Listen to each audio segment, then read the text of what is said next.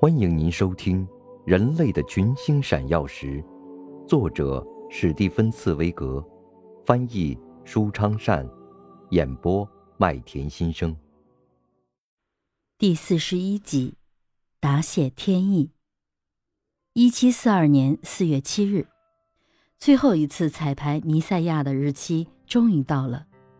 只允许都柏林的两个主教堂的合唱团团员的少数亲属参加的彩排，而且为了节约起见，坐落在菲施安布尔大街上的音乐堂的大厅里只有微弱的照明，人们三三两两地坐在空荡的长椅上，准备聆听伦敦来的这位音乐大师的新作。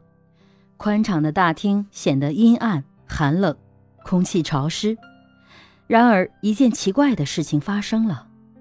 当宛若急流奔腾的多声部合唱一开始，坐在长椅上七零八落的人就不由自主地聚拢在一起，渐渐地形成黑压压的一片细心倾听和惊异赞叹的人群，因为他们每一个人都从未听到过如此浑厚有力的音乐，他们仿佛觉得，如果单独一个人听，简直无法承受这种千钧之势。如此恢宏的音乐将会把单独坐着的一个人冲走、拽跑。他们越来越紧地挤在一起，好像要用一颗心听，恰似一群聚集在教堂里的虔诚的教徒，要从这气势磅礴的混合和声中获取信心。交织着各种声音的合唱不时变换着形式，在这粗犷。猛烈的强大力量面前，每一个人都觉得自己的单薄，然而他们却愿意被这种力量攫住、带走。一阵阵欢乐的情感向他们所有的人袭来，好像传遍每一个人的全身似的。当第一声雷鸣般的响起“哈利路亚”的歌声时，有一个人情不自禁地站了起来。所有的听众也都一下子跟他站了起来，他们觉得自己被如此强大的力量所攫住，再也不能紧挨着的面对面的坐着。他们站起来，以便能随着这个哈利路亚的合唱声，靠天主更进一步，同时向天主表示自己仆人般的敬畏。随后，他们走出音乐堂，奔走相告。一部世间空前的声乐艺术作品已经创作成功，于是全城的人兴高采烈，为能够听到这伟大的杰作而激动。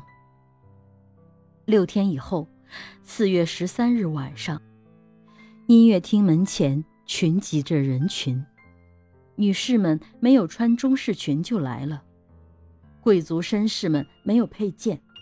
为的是能在大厅里给听众腾出更多的空间。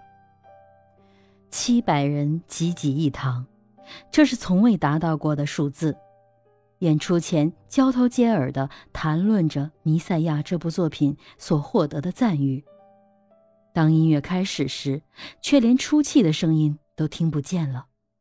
人们越来越肃穆地侧耳倾听着，接着。多声部合唱迸发出排山倒海的气势，所有的心都开始震颤。亨德尔站在管风琴旁，他要监督并亲自参加自己作品的演出。而现在，这部作品已经脱离了他，他也完全陶醉在自己创作的这部作品之中，觉得它毫不陌生，好像他从未听过似的。